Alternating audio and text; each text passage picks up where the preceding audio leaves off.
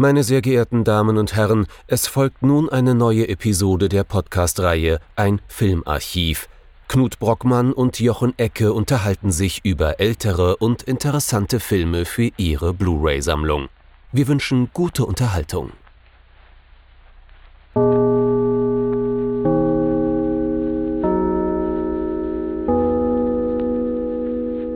Hallo Knut. Hallo Jochen und hallo liebe Zuhörerinnen und Zuhörer zu einer neuen Folge von unserem Filmarchiv. Wir kehren diese Woche mal in die 50er Jahre zurück, um genau zu sein, ins Jahr 1958 und haben uns mit einem Film beschäftigt, der zu dieser einen neuen Welle gehört, die wir, kann man schon so sagen, die zentralste ist, die bei uns im Filmarchiv aufgetaucht ist, nämlich der französische Nouvelle Vague. Was haben wir uns denn genau angeschaut, Jochen? Es soll heute gehen um äh, die Enttäuschten auf Deutsch und auf Französisch Le Beau Serge von äh, Claude Chabrol aus dem Jahr 1958. Das heißt also, wir sind noch relativ früh in der Nouvelle Vague. Das war einer von den ersten Langfilmen galt sogar für viele als der erste. So, so mehr oder weniger der Kickstarter, ganz genau, während die ganzen anderen Nouvelle Vague-Regisseure, Truffaut und äh, Godard und hast du nicht gesehen, Rivette auch, noch Kurzfilme gedreht haben, ist Chabrol hier schon gleich in die Vollen gegangen. Keine Kurzfilme, kein Rumexperimentieren, gleich Langfilm. Ab ins Dorf. Der schöne Serge, Le Beau Serge und auch noch im Dorf. Worum genau geht es denn in diesem Film? Jean-Claude Brialy spielt hier nicht den schönen Serge, sondern den schönen François. Der ist tatsächlich auch noch schön, der nach einigen Jahren wieder in das Dorf seiner Kindheit zurückkehrt. Das macht er vordergründig, vielleicht auch tatsächlich, weil er Tuberkulose hatte und daran fast gestorben ist. Und äh, ja, er ist jetzt rekonvaleszent. Er war vorher in der Schweiz und äh, jetzt im Winter ist er eben auf dem Dorf, weil die Landluft immer noch besser ist als das, was er als Student in Paris vorgesetzt bekommt, so an Abgasen. Ja, und da ist er jetzt eben in seinem Heimatdorf und wird konfrontiert mit seiner eigenen Vergangenheit, mit Dorfbewohnern, die er alle früher mal kannte, die ihm jetzt aber seltsam fremd erscheinen. Beispielsweise begegnet er äh, ganz am Anfang einer ja, Mutter, einer, ja, äh, einer nicht mehr ganz so jungen Frau. Er ist ja auch nicht mehr ganz so jung, also wir reden von so um die 30 soll er sein, glaube ich. Ähm, die er nicht wiedererkennt, obwohl er früher mal offensichtlich eine Liebelei mit ihr hatte. Und ganz zentral ist da natürlich Serge, gespielt von Gérard Blanc. Das ist derjenige, der hier hängen geblieben ist in diesem Dorf und der das ganz bitterlich bereut, der sein Schicksal anklagt und der ja über seinem über seinem Schicksal zum Alkoholiker geworden ist, der mit einer Frau verheiratet ist, die er offensichtlich nicht mehr liebt und es ist nicht so ganz klar, ist zwischen den beiden in der Vergangenheit irgendwas vorgefallen oder nicht. Und ja, nach und nach entsteht eben zwischen äh, François und dem Dorf und insbesondere zwischen François und Serge so ein neues Verhältnis, so ein neues Kennenlernen, Abtasten. Was hat man jetzt für ein Verhältnis zueinander, wo François doch jetzt Bourgeois und Pariser geworden ist? Und das führt dazu, dass wir ein Dorf kennenlernen, das so an der Grenze dessen ist, wo man noch existieren kann. Also das ist noch irgendwo stehen geblieben. Es gibt kaum fließend Wasser, also nicht überall. Es gibt äh, kaum Strom. Das fahren nur mal so ein, zwei Trecker da entlang, sonst sieht man da kaum ein Auto. Und äh, der Bus kommt glasklar in dem Dorf auch nur mal so alle Woche oder sowas vorbei. Das heißt, wir haben hier jetzt noch mit einer totalen Abgeschiedenheit zu tun, schon lang nach dem Krieg äh, und einem Dorf, das sehr heruntergekommen wirkt, das allenfalls äh, als ja ein bisschen romantisch verklärt als Bruchbude bezeichnet werden könnte, die man so gerne äh, so in der Landschaft manchmal auch sieht, ja, so, so das dahergekommene, aber es hat nicht das von dem, was man heutzutage in der Landlust oder sowas sieht. Es ist auch ein konkretes Dorf, da steigen wir eigentlich schon direkt mit der Nouvelle Vague ein. Das ist ein echtes Dorf in der Aquitaine. Cerdan heißt es, glaube ich. Mhm. Äh, Chabrol hatte zu dem Dorf einen biografischen Bezug. Er war nämlich als Kind dort einquartiert während des Zweiten Weltkriegs. Seine Eltern waren in der Renaissance, äh, in der Renaissance, ja, das ergibt, das ergibt sehr viel Sinn, in der Resistance. haben Aber ihn dort charmant. bei der Großmutter abgeladen ähm, und sind auch praktisch nicht auf Besuch gekommen. Das heißt also, Chabrol kennt dieses Dorf intim. Es hat sich wohl auch seit dem Ende des Zweiten Weltkriegs kaum verändert. Ähm, da sind keine Straßen gepflastert, da ist nirgendwo äh, irgendwas gemacht worden. Ja, also wie du sagst, das ist schon einigermaßen runtergekommen. Wir sind hier in der Aquitaine, das heißt also in der Mitte von Frankreich, wirklich so im Herzen von Frankreich. Ähm, das hat natürlich auch was zu bedeuten. hm? Also, dass wir hier wirklich so, das ist das französische Dorf sozusagen. Und wie du es schon sagst, äh, es ist kaum noch, man kann da kaum noch leben. Ja, Also wir haben äh, dieses Phänomen Landflucht setzt ja da auch so langsam ein, hat es ja bei uns genauso gegeben, gibt es immer noch bei uns. Ähm, und das hat einen guten Grund. ne? Also das Leben dort ist nicht mehr sinnhaft. Das kriegen wir immer wieder vorgeführt. Also es ist eine ziemlich präzise Analyse davon. Das klingt jetzt trocken, aber beispielsweise haben wir da einen Pfarrer und wir sehen auch einen Gottesdienst und der Pfarrer klagt selber drüber, dass er es nicht geschafft hat, die Gemeinde beieinander zu halten. Es kommen nur noch die alten Frauen. Vier, Sechs fünf, Stück sechs, ganz genau. Und wenn die wegstarben, dann gibt es hier auch keine Gottesdienste mehr. Es gibt also keine Religion als Sinnstifter mehr. Die Kirche wird auch eingeführt als äh, eigentlich so ein, auch eine schlimme Bruchbude. Kann man nicht anders sagen. Das zeigt Chabrol auch ziemlich deutlich. Äh, Man wundert sich auch, ist auch ein bisschen so eine Zeitkapsel. Ne? Das ist die echte Kirche da. Äh, typisch Nouvelle Vague, on Location gedreht. Kaum künstliches Licht. Man sieht den Atem vor den Mündern. Der Priester steht, der Pfarrer steht in der Sakristei und räumt da irgendwas weg und man sieht wirklich, wie äh, mit Verlaub arschkalt es da ist. Ähm, also da ist noch keine Heizung eingebaut. Das ist alles, das sind alles schreckliche Bruchbuden. Es wird dann auch immer, am Anfang wird gesagt, das Elternhaus von François, da soll er lieber nicht wohnen. Er kommt im Hotel unter, weil das auch runtergekommen ist. ne? Ja, das kann jederzeit ineinander zusammenfallen. Das wäre eine Todesfalle. Das ist so die Aussage. Wir sehen es ja nie. Ne? Das ist ja auch so eine Sache. Also äh, wir hängen ja an einigen dieser Darsteller, an einigen dieser Figuren. Hauptsächlich natürlich äh, an François, weil wir mit ihm dieses Dorf kennenlernen. Das ist ja so eine Zurückkehrgeschichte. Und ähm, das alles, was er sieht oder alles das, wo wirklich dann was stattfindet, ähm, wo eine dieser Hauptfiguren da ist, das lernen wir kennen, aber den Rest vom Dorf, den lernen wir gar nicht groß kennen. Und er kehrt einfach zumindest on-screen niemals zu seinem Heimathäuslein äh, zurück, Ja. sondern Ja. ist scheinbar wirklich nur in der Innenstadt unterwegs, äh, im Dorf Ja. unterwegs. Und also wir sind hier wirklich on location. Man kann, man muss echt nochmal unterstreichen, wie ungewöhnlich das im französischen Film in den 50ern war. Das ist ein echtes Dorf. Das ist nicht hergerichtet, das ist nicht aufgehübscht, da ist kein Set-Dressing. Äh, Viele der Einwohner des Dorfes spielen auch mit. Äh, Die Hauptdarsteller, also Brialy und Blain und Bernadette Lafont, die die Marie spielt, äh, das sind alles professionelle Schauspieler, aber dann lässt Chabrol da auch ganz viele Dorfbewohner einfach mitspielen, beispielsweise den Bäckermeister, den jungen Bäckermeister da.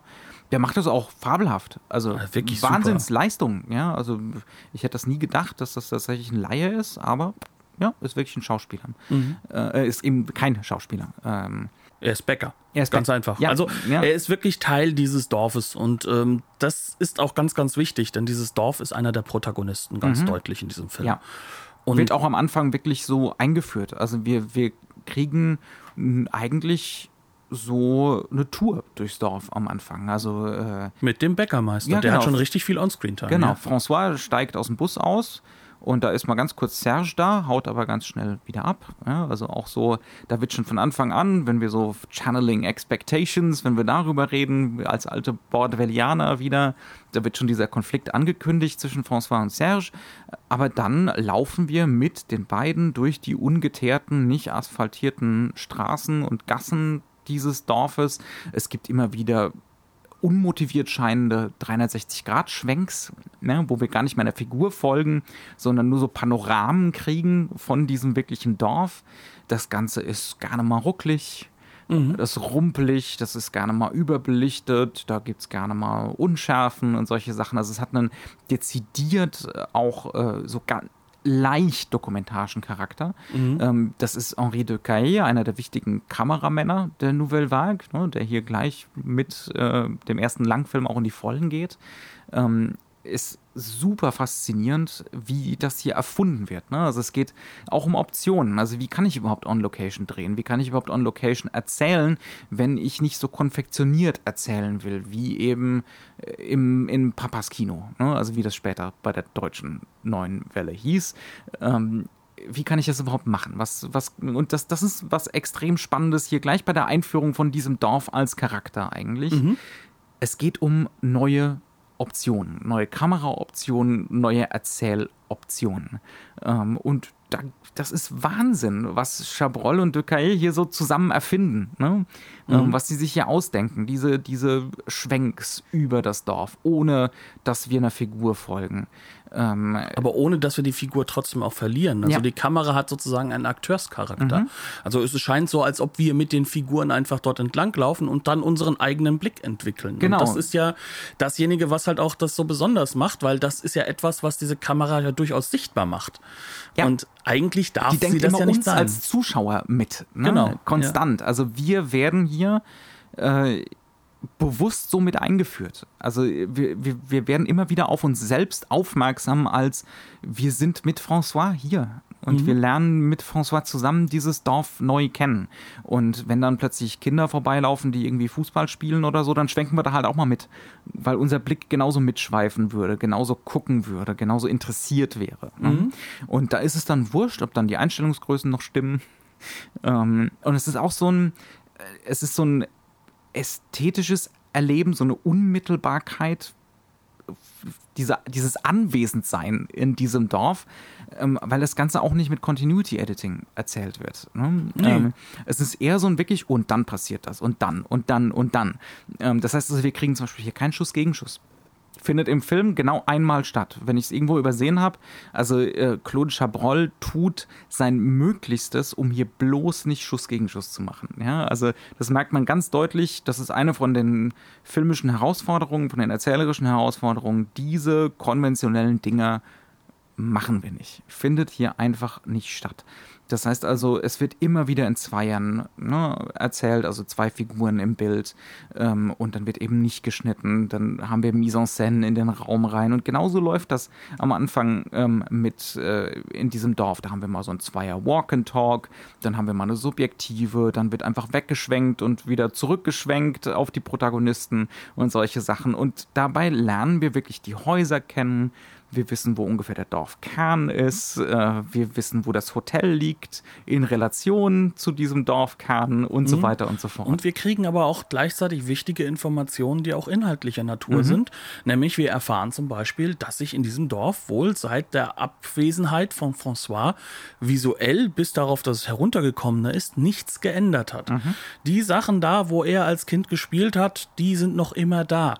Und wir sollen da auch darauf hingewiesen werden, dass er zwar unglaublich fremdelt, fremdelt mit den Menschen dort, dass aber alles andere für ihn trotzdem gleich geblieben ist. Weswegen mhm. er ja auch in so einer innere Konfliktsituation kommt, dass er das Gefühl hat, das Dorf ist gleich geblieben, aber die Menschen, die haben sich total geändert.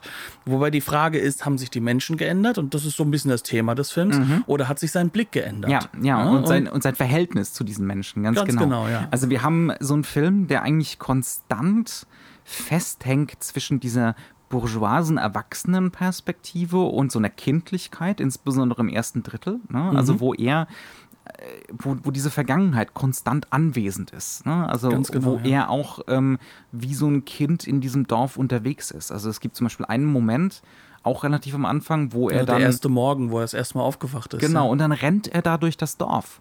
Und die Kamera ist frei und die Kamera rennt mit ihm und wir kriegen seine Subjektiven. Ähm, und es hat äh, diese, was man wirklich auch mit der Nouvelle Vague immer assoziiert, ne? Diese Freiheit, äh, diese Begeisterung, diese, diese Kindlichkeit oder Jugendlichkeit, eine unglaubliche Energie dahinter, ne? Also alles, das steht extrem im Saft alles. Mhm. ähm, also das Bild hätte aus, sie küssten und sie schlugen ihn stammen können, wenn er halt einfach jünger wäre, wenn mhm. er wirklich dieses Kind wäre. Aber, Aber er ist, er ist es eben nicht ja. mehr, ganz genau. Ja? Ähm, und das, das wechselt dann auch ganz schnell. Ne? Mhm. Also es ist so ein, es stellt sich so ganz schnell schon in dieser Sequenz so ein Gefühl von can't go back again ein. Ja, es, wir sind jetzt eben erwachsen, wir sind jetzt eben aus Paris, wir haben studiert, diese Kluft ist da und diese Kluft wird bleiben. Mhm. Ne? Ja, und das ähm, ganze System in Anführungszeichen, was so dieser Film aufbaut, ist eines, das uns immer wieder darauf hinweisen soll, dass auch wir eigentlich aus mhm. Paris sind. Also, ja. dass auch wir eigentlich, wir, wir sind François. Also, wir, wir sind. Äh, Oder Claudes. Ja, genau. ja, also ein, Claude äh, Jabrol kommt ja auch selbst vor. Er ist ja, mhm. er spielt ja äh, quasi La Truffe, also Truffaut irgendwo, mhm. ne? Ja. Also er baut ja auch seine, seine ganzen äh, Spezies. Äh, Spezies mit ein, seine ganzen Freunde aus der Cahiers du Cinema.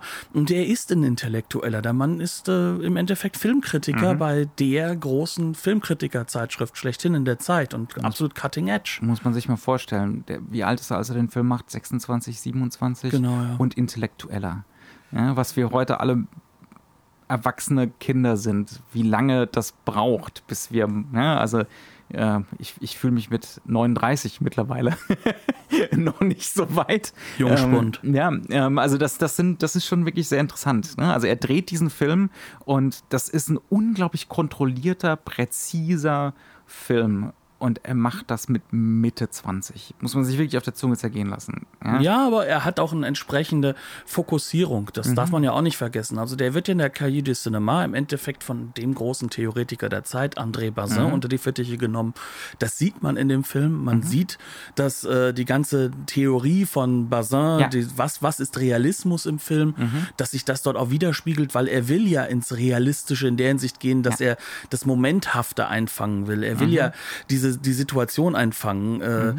und äh, er will alle möglichen Elemente nutzen, um wegzukommen ja. von diesem Staging-Kino, das eigentlich genau das ja nicht mehr einzufangen Dieses konventionelle, kann. was kein Abenteuer mehr wagt, mhm. was nicht versucht, sich ästhetisch neu zu erfinden. Da sind wir ja eigentlich mittendrin. Ne? Wir, haben, wir haben immer wieder über diese neuen Wellen gesprochen. Vielleicht müssen wir es jetzt trotzdem noch mal ein bisschen neu tun. Wir können ja nicht voraussetzen, dass hier jeder alle unsere Folgen gehört ja, hat. Außerdem ist es ja der erste Nouvelle Vague-Film mhm. quasi, den wir drin haben. Also es ist der älteste. Ja. Ne? Und äh, wir hatten ja im Endeffekt von der Nouvelle Vague selbst ja noch keinen Film. Wir hatten die ja. Vorgänger des Schändlich. poetischen Realismus. Ähm, die werden auch heute, glaube ich, noch mal ein paar Mal erwähnt werden. Mhm. Ähm, und wir hatten im Endeffekt so diesen Nachgang François Truffauts, Anführungszeichen, Alterswerk. Da ist er ja schon über 30.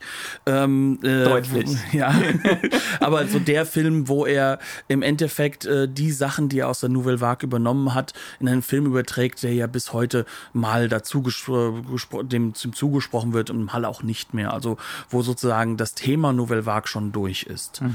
Und ähm, ja, es gibt ja ganz unterschiedliche Zeitrechnungen. Ne? Genau, ja. ähm, also manche Leute sagen ja, die Nouvelle Vague ist eigentlich 1964 schon vorbei. Also es gibt Leute, die sagen, Nouvelle Vague, das sind vier, fünf, sechs, maximal sieben Jahre und dann ist die Nummer gelaufen. Ne? Ähm, es gibt Leute, die es ein bisschen weiter fassen. Ähm, da kann man sich herzlich drüber streiten, wollen wir hier mal nicht tun. Nö, ist auch relativ äh, irrelevant ja. für die Einordnung der Filme. Ne? Also es ist eine zeitliche Einordnung und das alles ist dann so, so, so ein historisches, äh, ähm, ja, kann man schon sagen, Taggen von, von, von Filmen und das ist ja nicht das, was relevant ist. Ähm, jedenfalls nicht für mich oder für unseren Nö, Podcast. Kein Bock. Ähm, aber was halt sehr, sehr wichtig ist, ist, dass wir uns mal anschauen, Nouvelle Vague, womit hat das begonnen? Und es kommt halt eben aus dieser Zeitschrift Cahiers du Cinema. Das kommt eben von diesen Zöglingen, die sich da ein André Bazin, der sozusagen der alte Herr in der Truppe ist, mhm. so ein bisschen herangearbeitet hat, die das Kino neu betrachten, die Hollywood-Kino neu einordnen, die dafür sorgen, dass man nicht mehr auf die Idee kommt, dass nur weil man den Künstler nicht direkt direkt sofort sieht, dass er deswegen nicht da ist, sondern dass es darum geht, einen Blick auf den Film zu entwickeln und diesen Film dementsprechend über diesen Blick einzuordnen und dann zu sehen, aha, da ist dann ja doch eine Person, die Optionen wählt und andere Optionen auslässt. Und diese Optionen, die sie wählen wird, die werden zu einer Handschrift. Und das heißt, zum anderen auch, wir kommen weg vom Produzenten als reinen großen Ideengeber und wir kommen weg vom Drehbuchautor als reinen Was gerade in Frankreich enorm wichtig war. Der Drehbuchautor ja, hatte eine enorme Stellung im französischen Kinosystem. Genau, und ähm, jetzt kommt in dieser Cahiers du Cinema ähm, neben diesen Filmkritiken, die unglaublich persönlich auch sind, die die Person des Schreibers auch in den Vordergrund heben so ein bisschen, kommt dann plötzlich so eine Art Manifeststimmung auf. Und ähm, spätestens mit äh, eine gewisse Tendenz im französischen Film von François Truffaut, einem ich glaube, Dreiseiter, ne? mehr ist es nicht. Es ist relativ kurz, ja. ja mhm. ähm, äh, wo er quasi den Krieg ansagt, der ähm, dem Kino, was mhm. akt aktuell ist, äh, wo er sagt, das kann es nicht sein. Dort spätestens kommt es dann zu dem Punkt, dass man sagen kann, jetzt machen sich Leute auf und wollen unbedingt Veränderungen herbeibringen. Und diese Veränderungen nennen wir ja bis heute so die Politik des Auteurs, also diese ähm, Politik der Autoren, also nicht die Autorentheorie, die später in den USA mal wieder draus gemacht wurde, und das bedeutet, dass wir hier ein Kino haben, das persönlich ist, das einen Blick entwickelt, das Optionen entwickelt in der Kameraarbeit und das sich eben vor allem auf dem, was halt auch André Bazin so wichtig fand, nämlich auf die Mise en scène mhm. äh, setzt und das auch davon dann ausgeht, dass die Stoffe, die Drehbücher nicht dafür da sind, dass sie das abfilmen, was sozusagen ein, ein so eine Art von ein Star-Autor geschrieben ja. hat und was der Produzent gerne sehen möchte. Genau. Und das Ganze gibt es in prächtigem Studiodekor und mit tollen Klamotten und den immer wieder gleichen Schauspielern. Uh, nothing ever rocks the boat, ne? mhm. ne? ähm, sondern es geht darum, dass das Ganze wieder aufregend wird, dass das Ganze authentisch wird, dass das Ganze, dass die Filme die Lebensrealität der jungen Leute widerspiegelt. Mhm. Und ja. dass es vor allem halt aber auch erstmal filmisch wird. Das ist ja, ja das, was untergegangen ist. Mhm. Ähm, weil wenn du die filmischen Optionen immer die gleichen sind, dann, dann wird es irgendwann unsichtbar. Mhm. Und dann geht es nur noch um den Text. Ja, also wir haben hier die erste Generation Movie Brats. Man kann es nicht anders sagen. Ne? Also junge Leute, die unglaublich begeistert vom Kino sind, die ihre Tage im Kino verbringen, drei, vier, fünf Filme am Tag sehen, immer in der ersten oder zweiten Reihe. Das konnte man bei 4 zu 3 noch gut machen. Mhm. Bei, äh, sobald das Bild breiter wird, wird es in der ersten oder zweiten Reihe zumindest meiner Meinung nach unangenehm. Ja? Aber die wirklich auf totale Immersion setzen, die wie die Weltmeister diskutieren. Ja, und jetzt haben sie das ein paar Jahre lang gemacht.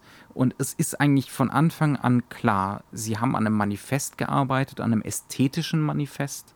Ähm, und das muss jetzt mal umgesetzt werden. Also das äh, ist eigentlich von Anfang an der Plan. Ne? Das kann man, das merkt man diesen Texten an. Irgendwann müssen sie selbst Handelnde werden und Chabrol tut das eben als erster mit einem Langfilm. Ja, auch mit einem ziemlich bourgeoisen Hintergrund. Ne? Also warum kann er das überhaupt machen? Weil er aus von reichen Eltern stammt. Was ja auch nicht vergessen werden darf, das mhm. sind alles Leute, die in Paris leben. Das sind ja. alles bourgeoise ja, Menschen. vielleicht ja, ein bisschen aber weniger. Auch, aber auch bei ihm ist es so, wie sonst soll er denn in sich ins Kino setzen? Ja, klar. Das ist nämlich eine Sache, die auch in diesem Dorf doch gleich mal auffällt. Mhm. Wo ist das Kino? Es gibt es ja nicht. Ja, es gibt es nur in der Stadt. Ja, ja. Ähm, also Chabrol dreht jetzt hier seinen ersten Film, finanziert von seiner damaligen Frau. Äh, die buttert da ihr Privatvermögen rein. Also das ist nur deswegen möglich. Ganz, ganz ehrlich. Also, das ist nur deswegen möglich. Wir haben neue, leichte Kameras, wir haben Filmmaterial, der, das billiger ist, wir haben keine Studioaufnahmen, die teuer sind, wir gehen on Location, wir haben wenig Licht, wir setzen auf eine Kamerastrategie, die eher dokum also die dokumentarische aussehen soll, deswegen muss es nicht hoch beauty-mäßig aussehen, es muss nicht wahnsinnig viel Licht drauf. Ne, das Ganze kostet alles viel weniger Geld. Wir setzen auf junge Schauspieler, die weniger Geld wollen, weil sie noch nicht so viele Engagements hatten und so weiter und so fort. Und ja, die Frau finanziert das Ganze. Das, das ging nur deswegen. Ansonsten hätte man sich im französischen System klassisch hocharbeiten müssen. Da hätte man nicht mit 26 oder 27 seinen ersten Film gemacht, sondern da wäre man, bis man 40 ist, Minimum Regieassistent gewesen. Mhm. Und dann hätte man sich irgendeinen Pro äh, Produzenten suchen müssen. Ja, man muss sich das so vorstellen, wie es halt eben zum Beispiel Jacques Becker mhm. war. Ne? Ja. Also äh, der war lange Jahre Assistent von Renoir und ohne diese Zeit bei Renoir hätte er keine Chance gehabt, Filme selbst machen zu können. Und so hat er auch seinen eigenen Sohn ausgebildet. Ja. Also das war immer wieder dieses Strukturdenken, ähm, was auch ein Klassendenken mhm. ist. Ne? Und da muss man halt durch seine Lehrjahre durch. Ja. Und das findet jetzt hier nicht statt. Plötzlich können die jungen Wilgen machen. Ja? Natürlich auch unter, nur unter bestimmten bourgeoisen Umständen geschenkt. Ne? Mhm. Aber muss man natürlich mitdenken bei der ganzen Sache. Also gut, wir müssen jetzt unser Versprechen einlösen. Wir haben die ganze Zeit äh, in den Cahiers du Cinéma jahrelang äh, geprahlt, rumgetan, als wüssten wir ganz genau, wie das Ganze eigentlich zu laufen hat. Jetzt muss aber auch was laufen. Genau. Und erstaunlicherweise, sie kriegen es hin. das ist ja das Schöne dran. Also du hast jetzt schon ein bisschen drauf, bist, hast schon ein bisschen drüber gesprochen. Das ist hier eigentlich eine Umsetzung der reinen Lehre von Bazin. Ja. Ähm, das heißt Mise en scène. Das heißt, wie ich schon gesagt habe, zum Beispiel kein Schuss gegen Schuss. Das heißt, das Continuity Editing ist zwar vorhanden, aber aufs Minimum reduziert. Das heißt, auch 4 zu 3 ist noch immer ein relevantes Format, Und obwohl sich das schwarz-weiß. gerade schon ändert. Mhm, ganz Ja. genau. Das heißt, es geht hier darum, dass Figuren sich frei in der materiellen Welt bewegen dürfen. Hm? Es geht nicht mehr so, wie es im französischen Film damals noch üblich war. Der Regisseur macht das Blocking. Also der Regisseur sagt, du stehst da drüben, du stehst hier und dann kommen die ersten drei Zeilen Dialog und dann läufst du hier rüber und du gehst dahin und dann schenkst du dir was zu trinken ein.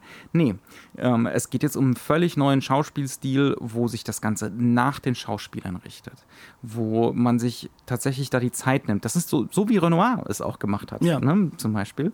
Ähm, Wo man Wo- das aber am Set nicht macht, sondern Ja. man macht es vor der Setarbeit. Ne? Also man redet unglaublich viel drüber. Man, man erarbeitet sich dann halt Ja. auch etwas, damit die Kamera zwar viel reagiert, aber auch manchmal ins Agieren kommen kann. Also das ist ein ganz, ganz langwieriger Prozess. Und das ist etwas, was dann auch gerne vergessen wird, weil es wirkt nicht so. Genau, es wirkt leicht, es wirkt tänzelnd, es wirkt dokumentarisch, einfangend.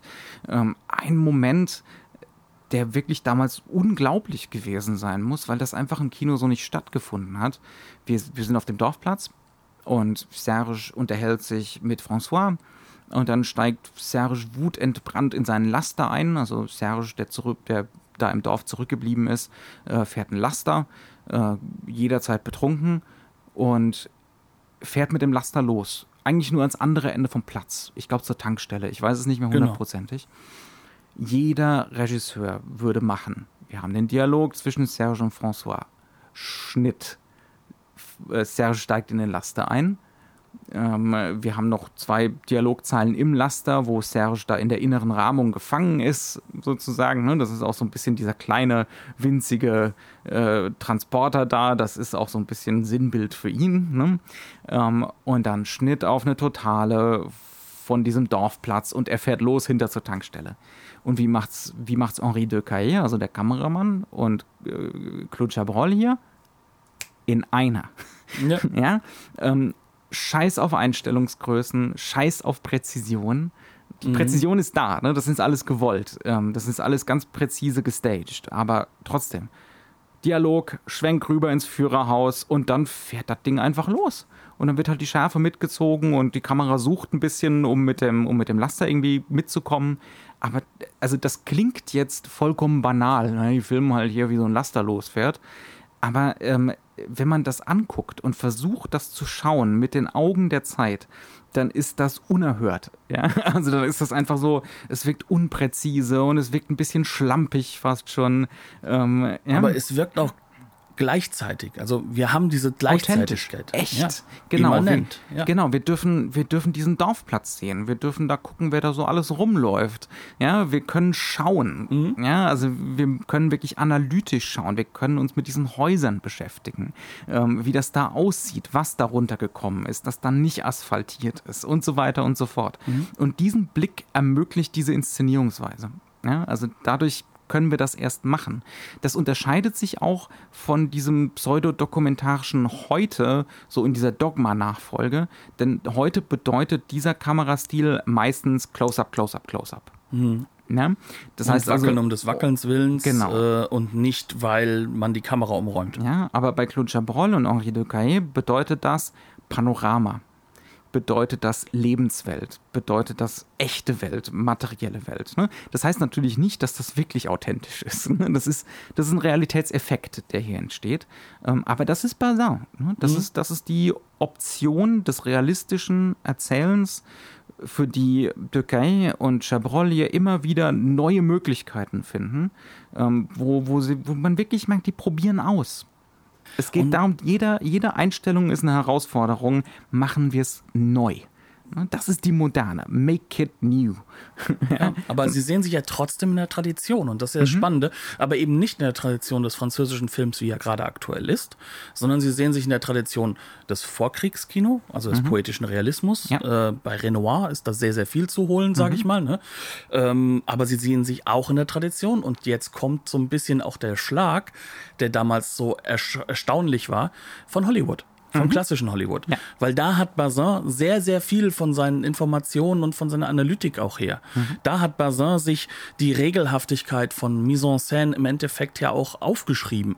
Und all das wird nicht vergessen, sondern es wird jetzt erweitert. Und das ist genau das, was sie halt machen wollen. Sie wollen nicht im Endeffekt mit allem abschließen, sondern sie wollen das aktuelle französische Kino kritisieren und wollen etwas anderes hinsetzen mhm. und ähm, eine eigene Identität gewinnen. Und diese Identität ist bewusst auch eine von einem Franzosen, der amerikanisches Kino guckt, der deutsches Kino schaut, ja. der sich überall her seine Elemente nimmt, aber diese dann halt eben jetzt konfiguriert mit neuen Optionen. Mhm.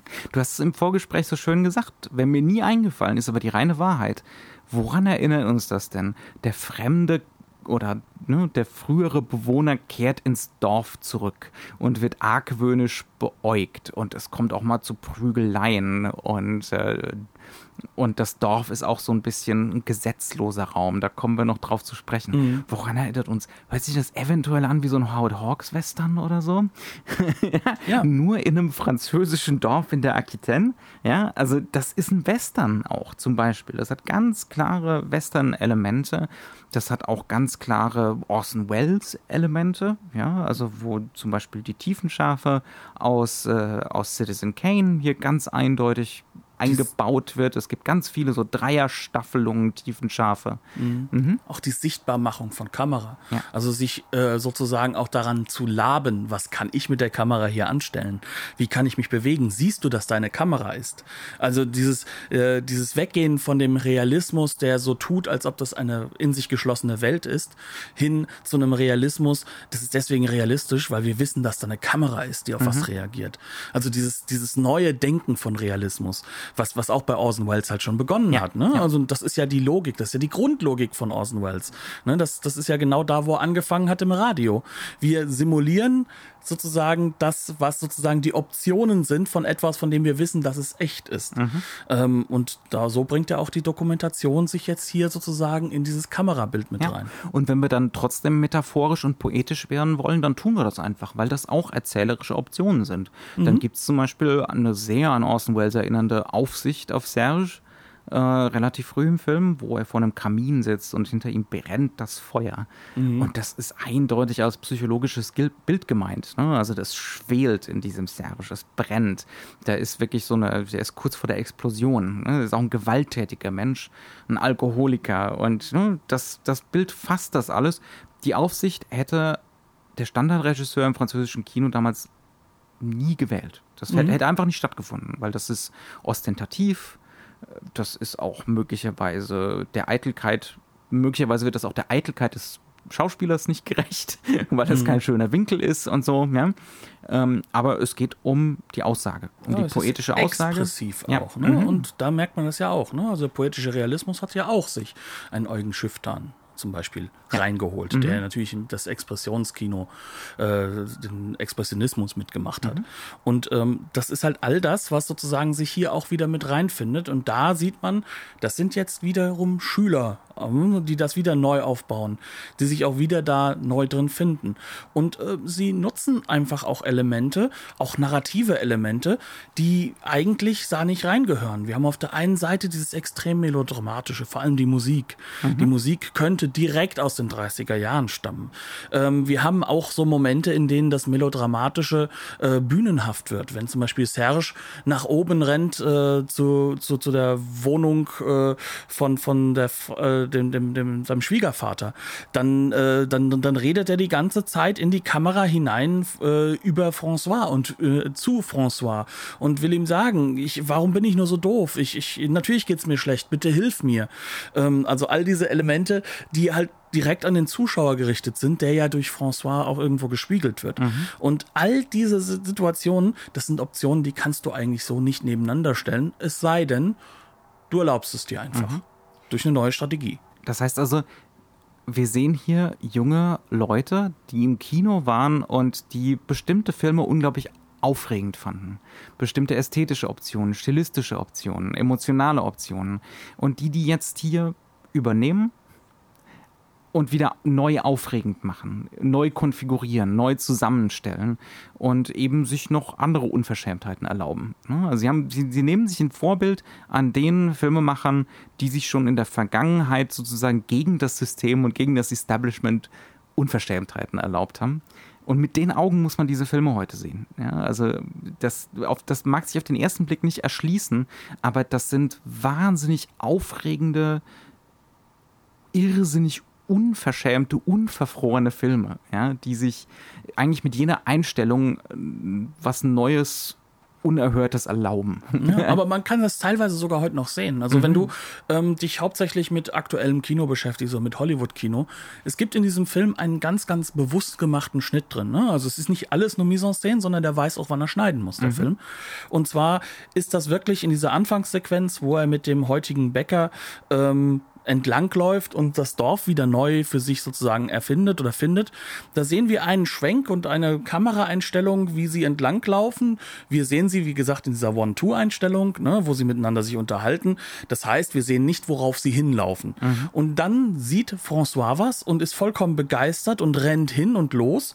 Und anstatt ihn einfach nur rennen zu lassen, das wäre ein einfacher Schwenk, stellt, äh, gibt es einen Schnitt und die Kamera wird vielleicht zwei Meter seitlich davon hingestellt. Das heißt also, mhm. es wird ein ganz bewusster Jump Cut erzeugt, der sehr, sehr zerstörend wirkt, weil es halt einfach ein Kamerawechsel ist, den man so nicht erwartet. Mhm. Es ist nichts, wo wir eine Motivation drin haben, dass wir eine komplett neue Perspektive einnehmen, sondern wir verzerren sie ein wenig. Und das macht er sehr, sehr sichtbar.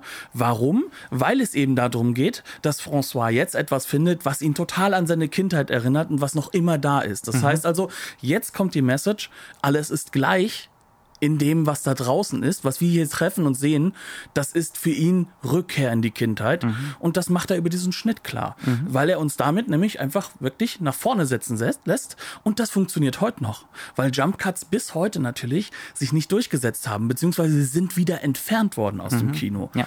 Also sie haben sich ja sogar im New Hollywood teilweise durchgesetzt. Die sind nur noch in, in ganz bestimmten Momenten, in Montagesequenzen sind sie erlaubt, beispielsweise. Ja. Da, da geht das.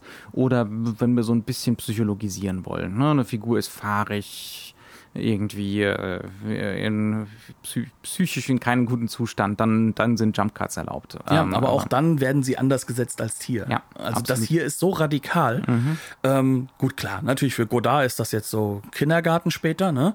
Aber der ist ja auch Teil dieser Nouvelle Vague. Und da können wir das aber in diesem Film sehen, wie unerhört das ist, weil mhm. es wirkt, das wirkt auch auf uns heute, finde ich, so Krass. ein bisschen unerhört. Ja, ja, auf jeden Fall, ja. ja. Gut, jetzt reden wir ganz viel über Stil, Ästhetik, äh, Provokation, ne? mhm. stilistische Provokation. Die übernehmen, oder Chabrol übernimmt ja hier auch Haltung, äh, erzählerische ja. Haltung. Ähm, wir haben es schon öfter mal gehabt bei, bei Renoir, das Grundcredo aus, aus La Règle du Jeu. Das Schlimme ist ja, dass jeder seine Gründe hat. Ja. Und Darum geht es auch in diesem Film, oder? Definitiv. Und das ist ja auch das Element, was, sag ich mal, so diesen poetischen Realismus so extrem hervorstechen lässt. Also diese Vorlage auch irgendwo.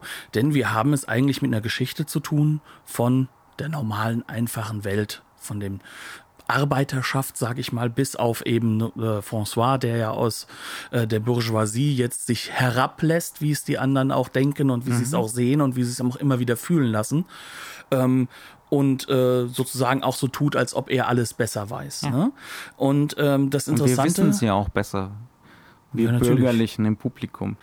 Natürlich, genau. Eben ähm, diejenigen, die in Paris im Kino sitzen, die fühlen sich da auch mit Sicherheit ertappt. Ja, gerade im Zentralismus, im französischen Zentralismus. Der Pariser weiß es besser. ja.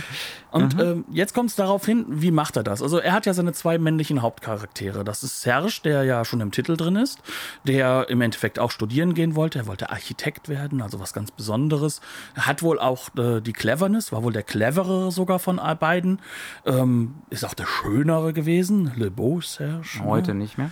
Ja, heute nicht mehr. Heute ist er betrunken, äußerlich nicht sauber, äh, Unrasiert. Ist, äh, unrasiert, fix und fertig. Äh, er kennt Leute nur, wenn er sein Pegel ein bisschen niedriger ist als sonst ähm, und äh, kann nur noch einfache Hilfstätigkeiten machen oder er der- darf der- sie auch nur Wenn der machen. Pegel zu hoch ist, dann ist François eine Erscheinung, ein Gespenst. Genau, ja. Das, das Gespenst des Bürgerlichen geht um im Dorf. Und genau das ist er ja auch. Ne? Mhm. Er kommt da ja an, adrett, unglaublich modern gekleidet. Ne? Also diese Anzüge, die halt einfach so in den 60ern auch noch aus vorkommen. wie ein ne? fescher Student aus der Zeit. Genau, und äh, kommt dann da mit seinem, ähm, mit seinem Koffer an äh, und lässt sich diesen Koffer zum Beispiel dann auch tragen, bis er irgendwann mal merkt, oh Gott, äh, das ist mein Schulfreund, der ist so alt wie ich, ähm, aber ich lasse mir jetzt den, den Koffer hier tragen. Ähm, was bin ich denn für einer? Und er versucht das dann auch wieder gut zu machen, aber er hat es schon eingelernt. Ne? Und ähm, man muss auch dazu sagen, der Bäcker sagt sich, ja, ist halt so, ne? Du bist jetzt halt der Der Großkopferte. akzeptiert's, aber der ist ja der große Akzept Akzeptierer. Ne? Ja, Der sagt er ja auch von sich selber, es war ihm immer schon klar, dass er hier hängen bleibt. Dass er hier, äh, ich bin schon immer der Bäcker hier gewesen. Genau, und aber, aber damit hat er auch seinen Platz gefunden. Und das Interessante ist, Serge hat seinen Platz halt nie gefunden. Warum nicht? Er wurde halt sehr, sehr jung Vater. Und dann muss man in dieser Dorfgemeinschaft natürlich die Mutter auch heiraten. Und ähm, dann ist man da in diesem Dorf auch irgendwo gefangen. Und dieses Kind hatte dann wohl Down-Syndrom und ist sehr früh verstorben, also quasi schon ähm, in der Wiege direkt. Und äh, das hat sein Leben kaputt gemacht. Und die Tochter, die. Aus seiner äh, Sicht. Genau, aus seiner Sicht. Und die Frau, die er geheiratet hat, das war die älteste Tochter vom Säufer im Vom Dorf. alten Gromo. Ja, genau. Und ähm, im Endeffekt läuft es darauf hinaus, dass er mit seiner Frau, Frauenwahl sehr unzufrieden ist, dass er mit seiner Situation unzufrieden ist und er säuft das Ganze zusammen mit seinem Schwiegerpapa, der halt eben genauso der extreme Säufer ist. Mhm. Das heißt also, hier haben wir schon eine Doppelung, etwas, was sozusagen vererbt wird. Ja, genau. Wir haben so, eine, so, eine, so einen Ausblick auf die Zukunft. Ne? Auswegslosigkeit, Sinnlosigkeit. Also, Genau, es ja, Mhm. gibt keinen Sinn in diesem Leben. Es gibt auch nichts mehr zu tun. Der Bäcker hat wenigstens noch was zu tun. Aber alle anderen eigentlich nicht. Es. Ja. gibt dort nichts mehr in diesem Dorf. Es gibt dort auch kein Leben mehr, außer dass halt massive Mengen an Kindern da sind, die noch durch die, durchs Dorf getrieben werden, weil die Schule der Randdörfer und auch des eigenen Dorfs da zusammengefasst ist, wo sie jetzt gerade sind. Und das ist eigentlich alles. Auch diese Kinder werden in eine Perspektivlosigkeit geschickt werden.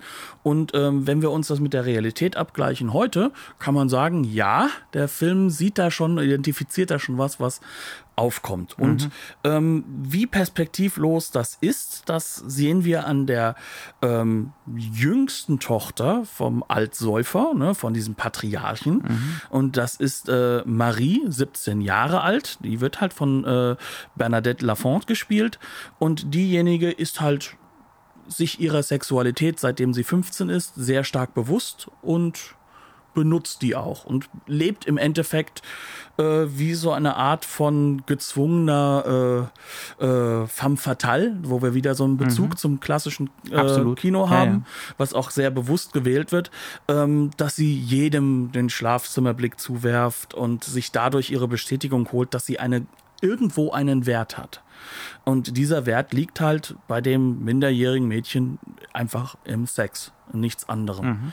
Und äh, selbst François wird sich dieser entsprechend hingeben, weil sobald er da ist. Ja, das klingt jetzt natürlich nach. Äh, äh, äh, natürlich, sie leitet das Ganze ein, ne? Ja. aber er macht das Ganze auch mit. Und also Mehr als das, das da wollte ich ja genau drauf hinaus. Ja, ne? ja. Also er geht halt hin und nutzt sie im Endeffekt aber auch aus, weil er weiß ganz genau, woher das kommt und er hat ganz genau diesen Blick da drauf und äh, das sagt sie ihm dann ja auch. Für, für uns bist du ja, sind wir ja, für, für dich sind wir ja alle nur Insekten hier, ähm, die du studieren kannst. Und im Kern ist es auch das. Also es ist eine intellektuelle Überlegenheit da. Und sie ist ihm auch bewusst, aber er lebt sie halt auch aus mit einem, was sich später immer wieder genannt wird, so eine Art Jesus-Komplex. Und versucht sozusagen der Heiland zu sein, der jetzt alles hier in Ordnung bringt, was in diesem Dorf sich konstruiert hat als Lebenswelt, als eine Gesellschaftswelt. ja, auch mit, mit Dingen, die ungeheuerlich sind, sind, aber gleichzeitig akzeptiert als Genau. normal. Ja, das ist auch einer der Schlüsselsätze. Das ist nicht ekelhaft, das ist nicht abstoßend, was hier passiert. Das ist fast normal. Und wir reden hier von der Vergewaltigung einer, äh, von, von der Vergewaltigung von Marie durch ihren Vater, der das erste Mal ausgesprochen bekommen hat, dass er höchstwahrscheinlich nicht ihr leiblicher Vater ist. Und dann sagt er sich, seit drei Jahren, seitdem sie 14 ist, will ich die, jetzt nehme ich sie mir. Und äh, das wird nicht sanktioniert im Dorf. Ja, ja, im Gegenteil. Ja, also Ser es ist Serge, der das sagt. Oder? Genau, ja. Das ist nicht abstoßend, das ist fast normal. Und natürlich sollen wir das moralisch nicht gutheißen. Also der Film Mhm. heißt das nicht gut, aber der Film präsentiert uns hier auch einen Mikrokosmos in diesem Dorf, äh, den man zu einem gewissen Grad hinnehmen muss. Mhm. Ja, also äh, wo es auch ganz klar aufgezeigt wird, François macht sich genauso schuldig. François ist nicht wirklich besser, obwohl er glaubt, ne, moralisch besser zu sein. Du hast es eben ganz deutlich Jesus-Komplex genannt. Da können wir auch gleich nochmal ein bisschen drüber sprechen. Ne, also einerseits hat er kein Problem damit, mit Marie zu schlafen und sie zum gewissen Grad auszunutzen. Andererseits glaubt er, moralisch besser zu sein, äh, klar zu sehen, was hier im Argen ist. Ja? Da sind wir wieder. Jeder hat hier seine Gründe. Jeder tut, was er tut. Selbst dieser Säufer, dieser Grommo, wenn er dann später im Sterben liegt, wir sind mal wieder der, der Podcast der maximalen Spoiler. Selbst wenn Grommo, der Vergewaltiger, und alte Säufer später, wahrscheinlich nach einem Schlaganfall oder Herzinfarkt, da im Sterben liegt, der sagt dann noch, geh mal zu Yvonne, also zur Frau von Serge, die gerade äh, ein Kind kriegt, sagt, sagt er zum Arzt, du musst dich hier nicht um mich kümmern. Ja? Ja. Also wir, niemand ist hier so ein, selbst, selbst diesem Arschloch, diesem offensichtlichen Arschloch wird noch das zuerkannt. Ja, dieser, dieser Moment des, zumindest im Sterben, des moralisch korrekten, guten Handelns. Ja. Jeder hat hier seine Gründe, niemand ist hier perfekt. Äh, alle sind hier moralisch in irgendeiner Form fragwürdig. Ja. Es gibt hier äh, es gibt hier niemanden, der als strahlender Held rauskommt aus der ganzen Angelegenheit. Ganz bestimmt nicht François. Nee, also im Kern geht es darum, dass ja eigentlich das, was dargestellt wird, äh, fast schon was Zyklisches haben wird. Also das ist ja diese Voraussicht. Ne? Ja. Also es gibt ja einen Grund, warum äh, der alte Mann stirbt und gleichzeitig der Sohnemann äh, von Yvonne geboren wird. Nun klar, ne? der Klassiker. Tod Es- und Geburt. Genau. In einer Montagesequenz am Schluss. Hier wird es vielleicht so ein bisschen erfunden. Wobei es ist schon so ein melodramatischer Klassiker. Ja, das ist ein melodramatischer Klassiker, aber er hat hier einen Punkt, der im Endeffekt äh, durchaus eine gewisse Düsternis hat. Also äh, er löst nichts auf. Ja. Also er löst gar nichts auf, sondern er perpetuiert eigentlich eigentlich alles nur noch. Ne? Genau. Und ähm, Dieses Kind wird es nicht besser haben. Das Nein. wird ein Serge. Genau. Es wird ein Serge oder es wird halt eben ein Glumont. Ne? Also es, es wird äh, äh, im Endeffekt äh, nicht anders werden als die Patriarchen, die jetzt hier so ein bisschen existieren, obwohl es ja gar kein Film über Patriarchismus allein ist, sondern es ist ja im Endeffekt ein Film über eine Gesellschaftskonstruktion, die unglaublich fragil ist ähm, und die äh, im Zusammenbruch steht. Ganz einfach, weil die Anker, die da waren, sind weg. Ja. Die werden nicht mehr kommen und das ist die Moderne. Und im Endeffekt ist äh, äh, François nichts anderes als ein, ein, ein Sinnbild des Ganzen. Also der einzige Moment, in dem François wirklich sich zum Jesus hoch stilisiert, indem er rausrennt und den Arzt holt ne? und dann später noch weiter durchs Schneegestöber rennt und äh, Serge beibringt, damit der Vater auch bei seinem Kinde ist. Ne? Bei der Geburt, ja. Ja, mhm. genau. Ähm, da gibt er sich ja quasi hin und auf, weil der hat noch mal seine Tuberkulose. Das macht mhm. ihn körperlich komplett fertig. Es ist, also ich halte es auch für relativ wahrscheinlich, dass er sterben wird nach dieser, also das wird schon ziemlich stark impliziert, oder? Ja, aber es ist, ähm, finde ich, fast schon irrelevant, weil ja. im Endeffekt, wofür hat er sich aufgegeben? Nichts. Um, für die Wiederholung, ja. für, für, das, das, was wiederkommen wird. Mhm. Also es, es, es wird sich nichts ändern, sondern dieser Weg nach unten, den dieses Dorf nimmt, ähm, der wird weitergehen, weil einfach die Anker, die da waren, mhm. nicht mehr dort sind. Und ja. da sind wir wieder bei der Kirche. Ne? Mhm. Also wir haben ja ihn, François, mit dem Jesus-Komplex, der da reinkommt, der ja quasi schon, wie du so schön gesagt hast, wiedergeboren ist, mhm. schon vor dem Film. Ne? Und ähm, wir haben dann im Endeffekt mit ja, Marie, Maria Magdalena. François ne? ist äh, Zombie Jesus. Genau. genau. Und, also er ist ja schon vor dem Film fast gestorben und kehrt jetzt zurück von den Toten. Für das Dorf war er ja sowieso tot, zwölf Jahre lang. Mhm. Ja, und jetzt kehrt er wieder. Es ist so ein, so ein Jesus, aber in so nonlinearer Reihenfolge. ja, und er hat auch, wie gesagt, seine Maria Magdalena. Ne? Mhm. Auch die ist da. Und ähm, alles, was aber passiert, ist im Endeffekt, dass er nichts verändert. Mhm. Weil die Kirche ist nicht mehr da. Es mhm. existiert nicht mehr. Es hilft auch nichts mehr. Ähm, dieser, also man könnte schon fast sagen, ne, also ich möchte jetzt nicht sagen, Gott ist tot oder so. Das ist, glaube ich, nicht so existenzialistisch wird der Film dann am Ende des Tages, glaube ich, ähm, nicht in diese Richtung gehen, mhm. sondern ein anderer Existenzialismus, ne, der typische Pariser halt. Ja. Ne? Ähm, aber es ist schon definitiv mit angelegt, ja. dass wir genau wissen, was hier passiert, ist eine komplette ich nehme jetzt mal dieses böse Wort, was immer so schön positiv benutzt wird von der ganzen Startup-Kultur. Es ist eine Disruption von Gesellschaft, die hier mhm. stattfindet. Und die kann er nicht aufhalten, sondern er ist Teil des Grundes. Mhm. Und es kostet Menschen ihre Existenz und ja. ihre Existenzmöglichkeit. Und das zeigt der Film dem französischen Publikum. Mhm. Und zwar in einer Form, dass sie da auch Dinge wiedererkennen. Sie erkennen sich wieder, sie erkennen diese Dörfer wieder, sie haben diese Immanenz des Dorfes, das da ist. Das auch auf dieser Ebene ist dieser Film. Man kann sich dem nicht entziehen, ne? Ja. Dem, diesem Realitätseffekt. Ja, ja. Und er ist auf dieser Ebene genauso eine reine Anklage ja. gegen alles und jeden. Jung, wild, mhm. wütend. Ne? Das ja. ist so, wie man sich denkt. Aber mit Mitteln, die halt eben äh, durchaus effektiv und bekannt sind. Ne? Wie gesagt, also den, den Jean Renoir, den, den haben sie zu diesem Zeitpunkt wieder ausgegraben. Mhm. Der ist auch wieder bekannt und der Effekt, den Renoir hatte, der, der wird in diesem Kino weiterleben. Und ähm, der poetische Realismus ist ja auch etwas. Wir versuchen möglichst real zu wirken durch unsere poetischen Methoden. Ne? Mhm. Und im Endeffekt lebt das hier vor. Ja. Ja, ja? wir sind durch, oder? Ich glaube es auch. Wie haben wir den Film geschaut? Wir haben ihn mal wieder auf der Disc von Masters of Cinema geschaut. Da ist zum Beispiel auch eine wunderbare einstündige Doku über die, den Beginn der Nouvelle Vague drauf, äh, mit ganz vielen Zeitzeugen, auch mit Chabrol. Es geht ganz zentral um Chabrol. Äh, es ist eine wunderschöne Disc äh, mit wunderschönem Remaster.